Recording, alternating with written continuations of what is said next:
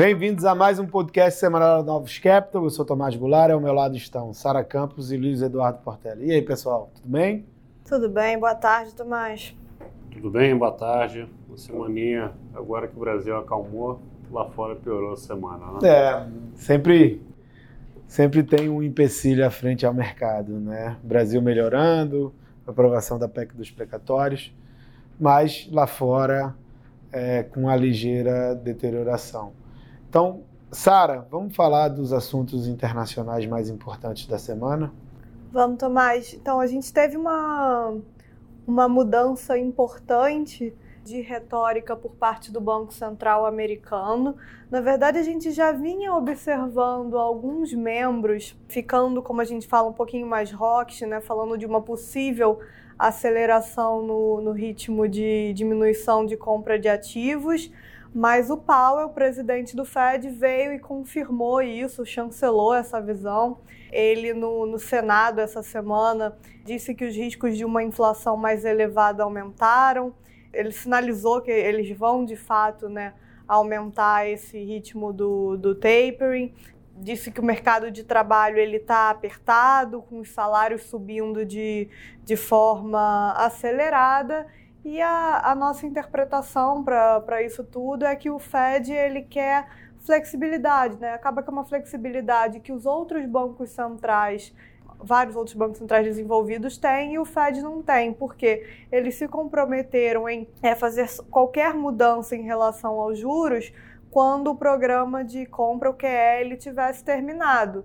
E ao ritmo que está rodando hoje, esse, o programa só termina na metade do ano que vem. Então, o Fed ele não quer mais ficar com a mão amarrada olhando um mercado de trabalho que, na visão dele, está mais apertado do que o, um dado em específico, do que só a taxa de, de desemprego sugere. Né? Inclusive, a gente teve hoje o, o, a divulgação dos dados de mercado de trabalho para os Estados Unidos.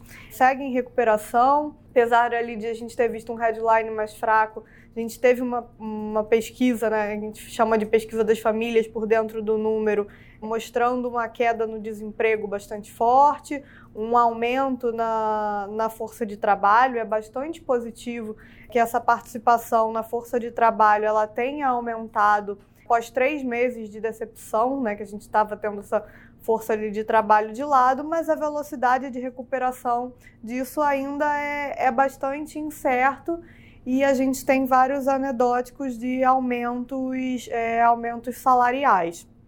Essa, essa coisa que a gente está observando lá nos Estados Unidos, né, que alguns, é, algumas das pessoas já estão falando de grande renúncia da força de trabalho, né, essa, essa força de trabalho voltando de forma muito lenta é algo que a gente não está observando em, outros países. Hoje, por exemplo, a gente também teve o dado de, de emprego lá no Canadá e a força de trabalho já voltou para o patamar que estava rodando no, no nível pré-Covid. Então, isso é mais um risco quando a gente pensa em, em pressão salarial. O que a gente está vendo é que o, o trabalhador ele está com alto poder de, de barganha.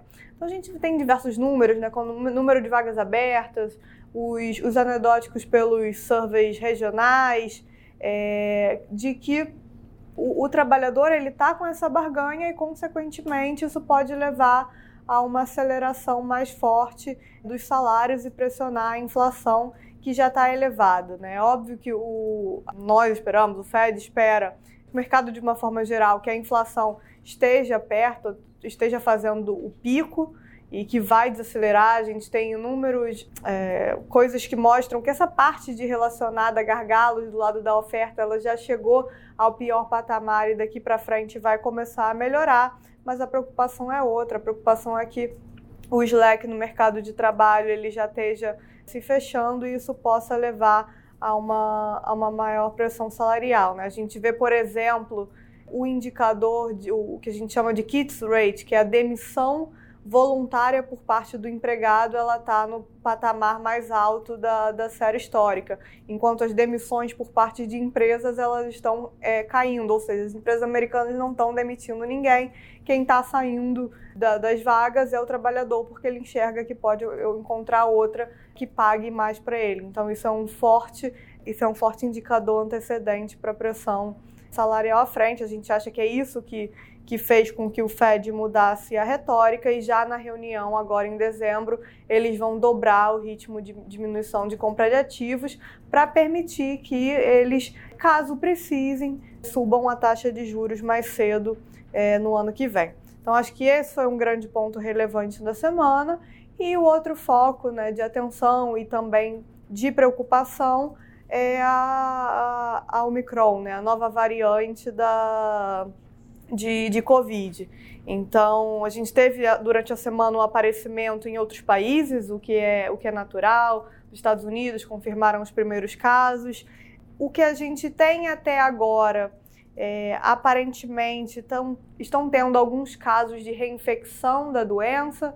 Quando a pessoa já tem alguma certa imunidade, ela está tendo essa nova variante, mas ao que parece, com os dados que a gente tem até agora, não está evoluindo para um caso mais severo ou mais letal da doença, né? Tanto que até agora a gente não tem nenhuma morte confirmada por essa nova variante de Covid. Então, tem uma, uma certa incerteza, os países acabam é, adotando medidas por, por precaução e enquanto a gente não tem de fato a confirmação de, da, sobre a eficácia da vacina, se a vacina vai continuar protegendo as pessoas, se você vai só precisar é, dar uma nova dose de reforço, isso é mais um fator a gerar incerteza no mercado como um todo, né?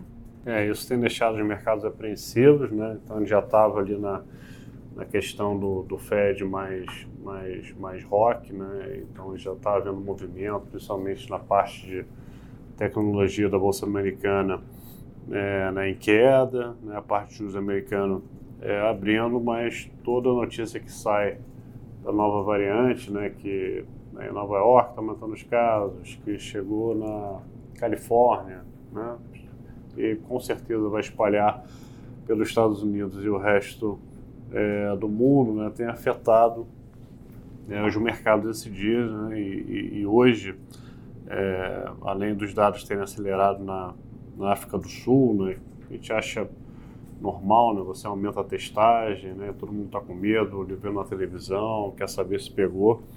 É, isso traz é, apreensão porque a gente não tem divulgado ainda por parte das farmacêuticas que, que a vacina é né, eficaz para essa variante também. A gente olhando para os dados acha que sim, porque o vírus já está circulando aí desde né, final de outubro, né, por alguns indicadores que a gente tem, é, tem visto. Além disso, ontem à noite é, voltou aí a briga de Estados Unidos e China em relação à listagem de empresas chinesas né, é, nos Estados Unidos. São foi mais um vetor de pressão na venda da parte de tecnologia da Bolsa Americana, o que está resultando aí numa, né, numa forte é, queda hoje, levando o S&P para próximo de 2% de queda é, na semana.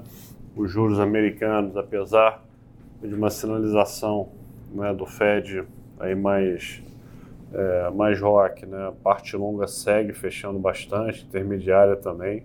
Então hoje 10 anos é, na semana aí fecha aí 13 bips, né, e tá aí, voltou para um patamar aí de 1,35 de taxa, tá? mesmo com economia muito forte, mesmo com o Fed indicando que vai retirar estímulo, o juro não consegue abrir, o mercado tem a percepção que se você subir né, três altos ano que vem, 3,23 e três altos em, em 2023, né, subir o juro aí 1,5%, você já está em um limite a partir daí a economia não vai aguentar, o mercado já está projetando queda é, para os anos é, à frente, e isso acho que só se resolve, acho que com números fortes da economia americana, a gente tem que ver o emprego né, voltando mais, mais forte, um emprego muito mais forte que a gente viu hoje, acho que para trazer confiança é, é, para o mercado. Além disso, né, se comprovar que a nova variante, né, as vacinas são, são eficazes é, e a gente não vai ter nenhum grande problema daqui para frente. O petróleo seguiu caindo, tá? então o OPEC tá, tem sinalizado que vai manter ali o, o, o aumento de produção, né? então vai ter mais uma reunião ali em janeiro é, é para decidir, então o petróleo caiu 3,5% na semana e é, a novidade, né, como a gente falou no início, né, sempre quando aqui o Brasil parece que clareou as coisas, né, a gente está virando a página do fiscal, inflação mostrando sinal de topo, né, a atividade um pouquinho mais fraca, né, juros né, fecharam bastante essa semana, fechou 74 bips, né, a curva de juros, a gente voltou a, a ver um patamar dos juros longos né, abaixo de 11%, voltando né, a 10,90% ali, ainda é um longo caminho ali para um dígito, né, mas se a inflação continuar arrefecendo, a gente vai é, caminhar para lá. A bolsa subiu né, 2,30 na semana, né, junto com o movimento de Brasil né, mais positivo, de juros né, fechando, e o real, que foi na, na contramão, aí, seguindo a piora externa, o dólar subiu é, 1% é, na semana. Né, Tomás? Exatamente. No Brasil, a gente teve é, aprovação em dois turnos da PEC dos precatórios é, no Senado, ainda tem um, um embrólio é, para ser decidido, dado que você teve alteração em alguns pontos na PEC é, no Senado, se você deveria voltar com todos os trâmites na Câmara, passar primeiro, segundo, é, passar nas comissões, passar em primeiro e segundo turno, ou se você conseguiria promulgar parcialmente essa PEC e deixar esses pontos que foram alterados para serem discutidos em comissões e depois no plenário. Ainda há essa indefinição. É, o, o, mais importante é que a PEC dos precatórios passou nos dois turnos, reduziu o risco de você implementar qualquer medida de calamidade é, qualquer medida que fosse um pouco mais negativa em termos fiscais. Obviamente que a gente tem que ficar bem de olho no que vai ser dessa nova variante, né, da Omicron, se ela vai necessitar que você faça é, o lockdown ou não novamente é, em alguns países, que porventura pode acabar virando uma realidade para o Brasil e necessitando de um suporte fiscal. Não é esse o nosso cenário, mas a gente tem que ficar bem, é, bem atento a esse ponto. Mas o, mais importante é que passou em dois turnos é, no Senado. A gente vai esperar essa definição final entre as duas casas, mas de alguma forma isso reduziu né, a percepção de risco de você ter é, mais despesas no ano que vem. Além disso, a gente teve os números de atividade, né, o PIB é, do, do o PIB é, brasileiro do, do terceiro trimestre, ele mostrou uma variação trimestre contra o trimestre anterior, né, contra o segundo trimestre do ano de menos 0,1, mas quando a gente for ver, vai ver, foi uma queda de 8% na parte de produção agrícola. Você também teve uma redução é, de estoques que de alguma forma atrapalhou o PIB. Quando a gente faz a, a exclusão e vê o PIB é, como mais tendencial, o consumo das famílias foi positivo, os investimentos ficaram mais ou menos no zero a zero, é, que não foi uma composição tão negativa quanto aparentava à primeira vista. Agora a gente vai ficar bem de olho no que vai acontecer no quarto trimestre. Quarto trimestre esse que começou pior, tá? A gente teve a produção industrial sendo divulgada com relação a outubro.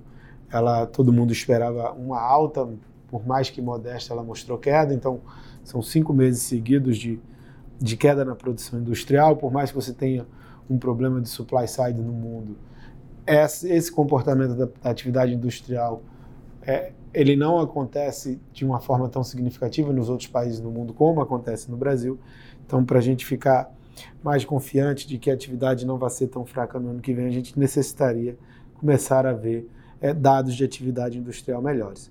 E aí, nessa mescla né, de inflação dando sinais de topo, atividade mais fraca, fiscal é, diminuindo o risco para frente. A gente tem Copom semana que vem.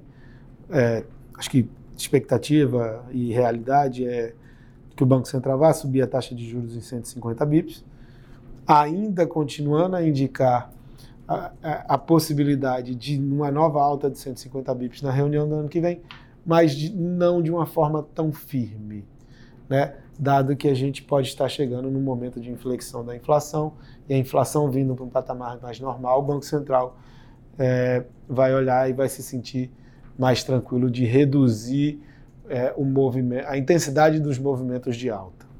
É, seria importante ele manter o tom rock, que é, é uma oportunidade de, ancorar bem as expectativas mais longas. Né? Então, o mercado está muito comprado em inflação, a gente está vendo a inflação arrefecer e o Banco Central, se mantiver aí um tom rock, a gente pode ter um desmonte grande nessas posições, ajudando né, na, na queda da, da expectativa é, de inflação.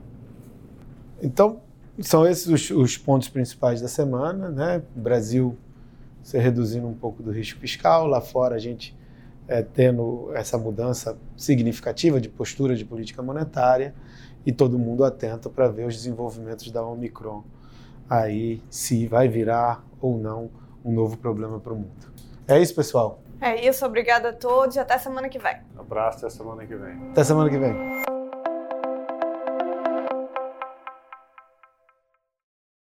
A Novos Capital, gestora de recursos limitada, não comercializa nem distribui cotas de fundos de investimento ou qualquer outro ativo financeiro.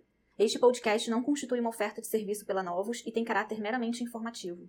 A Novos utiliza informações de fontes que acredita serem confiáveis, mas não se responsabiliza pela exatidão de quaisquer das informações assim obtidas e utilizadas neste podcast, as quais não foram independentemente verificadas. Estas informações podem estar desatualizadas ou sujeitas a opiniões divergentes. Este conteúdo não constitui uma opinião ou recomendação, legal ou de qualquer outra natureza, por parte da Novos, e não leva em consideração a situação particular de qualquer pessoa. A utilização das informações aqui contidas se dará exclusivamente por conta e risco de seu usuário. Antes de tomar qualquer decisão acerca de seus investimentos, a Novos recomenda ao interessado que consulte seu próprio consultor legal.